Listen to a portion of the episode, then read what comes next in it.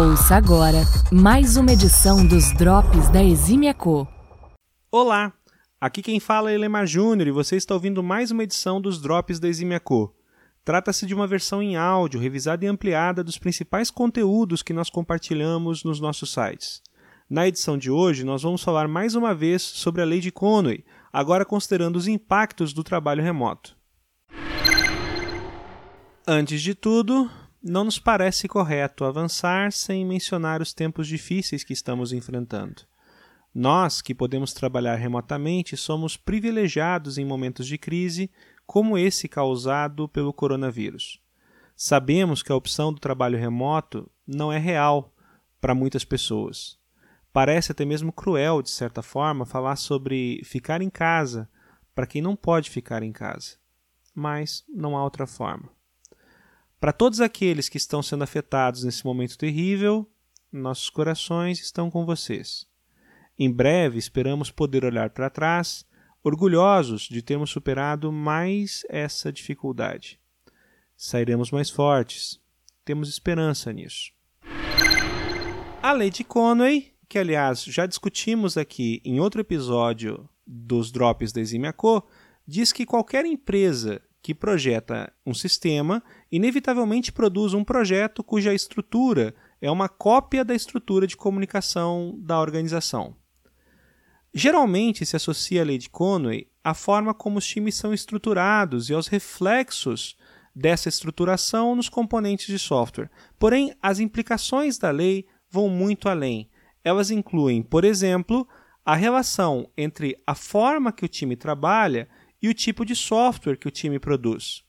Por exemplo, quais são os impactos de se trabalhar em um mesmo ambiente físico, ou então de forma remota, em um horário combinado, ou ainda de forma remota, porém dessa vez de forma não sincronizada. A configuração mais comum de trabalho hoje em dia, sem dúvidas, é o time compartilhando um mesmo ambiente físico.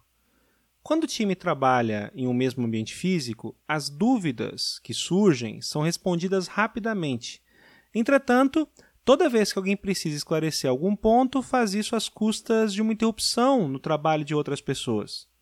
Ou seja, trabalhando em um mesmo ambiente físico, alguém consegue respostas mais rápidas, o que até melhora a sua produtividade, mas em compensação, interrompe um ou mais colegas, impactando a concentração e prejudicando a produtividade desses colegas. Ninguém gosta de ser interrompido, não é mesmo? Quando as pessoas trabalham em um mesmo ambiente físico, por terem acesso mais fácil à informação, geralmente produzem menos documentação. Elas tomam menos cuidado com o código e deixam as definições arquiteturais mais frouxas. Afinal, é relativamente fácil consultar diretamente o especialista sempre que a dúvida surge.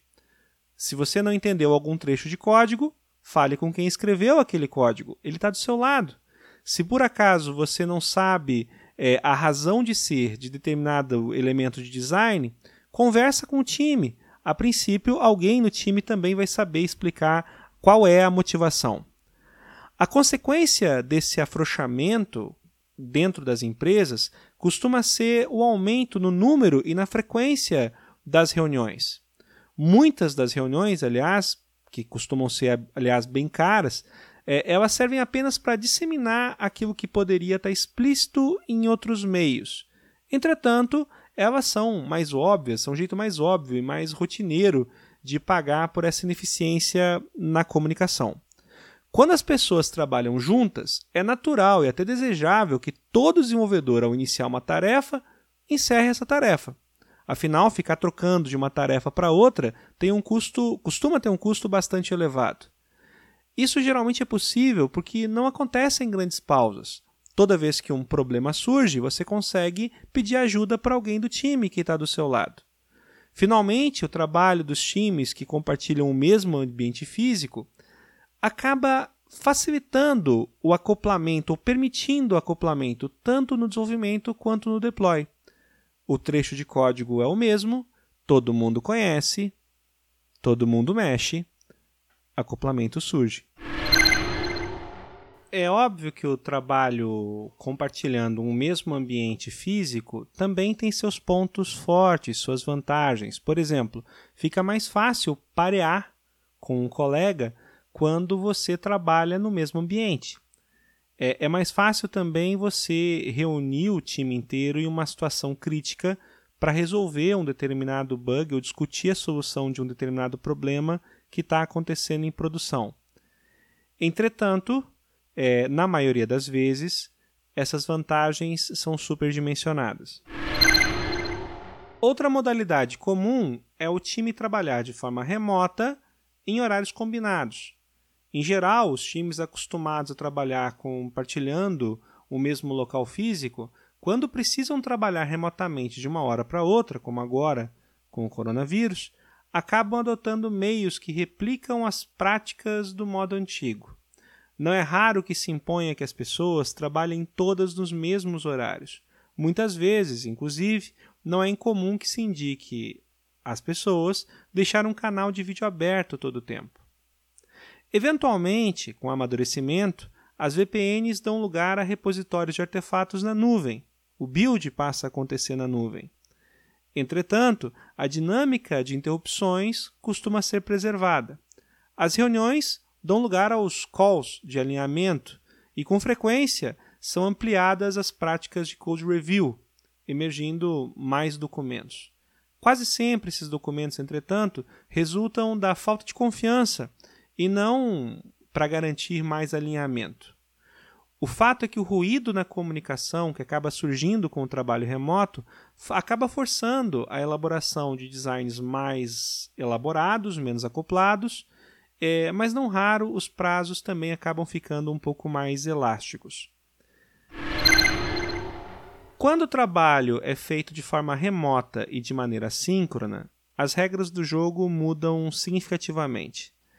Isso acontece com frequência, por exemplo, com times que estão distribuídos geograficamente e não estão no mesmo fuso horário, por exemplo.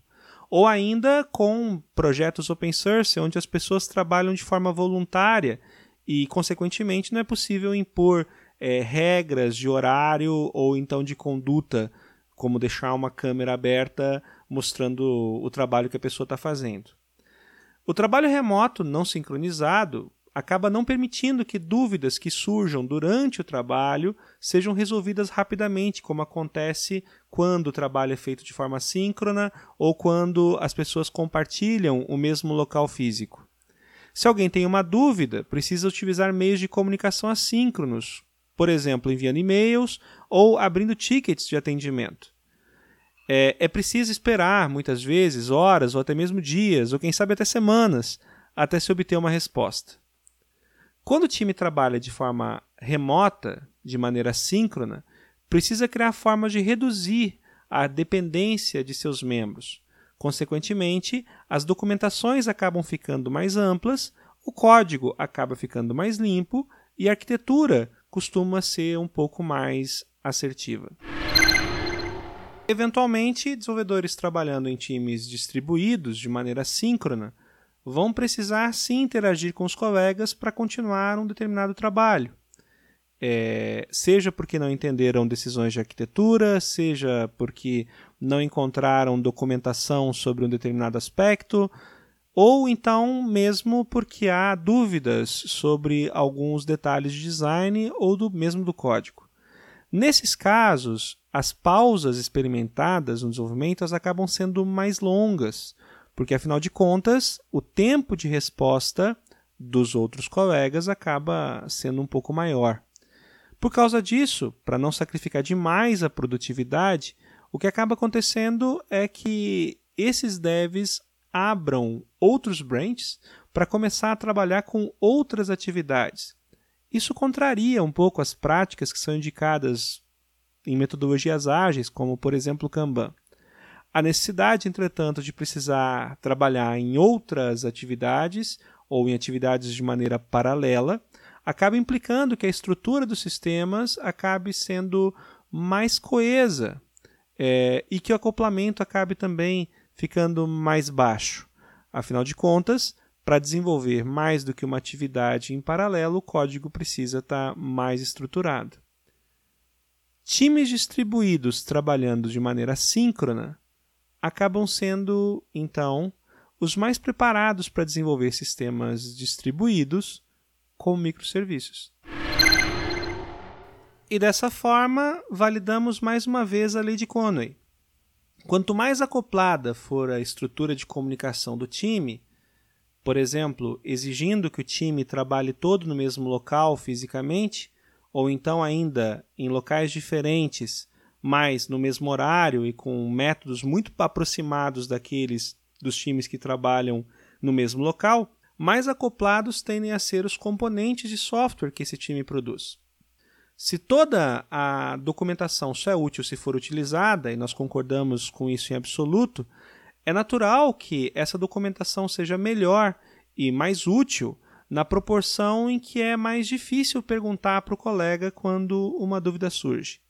Na mesma linha, de forma análoga, a qualidade do código tende a melhorar quando o custo para entender o código aumenta e, obviamente, o projeto da arquitetura também fica mais relevante quando for mais difícil comunicar mudanças importantes para todos. Código escrito por um time que compartilha o mesmo local físico costuma ficar pronto em menos tempo e ter um custo de desenvolvimento menor. Já o código escrito por um time distribuído e assíncrono costuma ser mais difícil de fazer, mas muito mais barato de manter. Os drops que você acabou de ouvir são uma versão em áudio, revisada, porém nem tão ampliada, de uma publicação intitulada A Lei de Conway e o Trabalho Remoto, que surgiu primeiro nos sites da Eximia Co. Esse conteúdo está sendo distribuído nos principais canais de podcast. Esperamos de verdade que você tenha apreciado e contamos com o seu feedback. Até a próxima! Você acabou de conferir mais uma edição dos Drops da Eximia Co.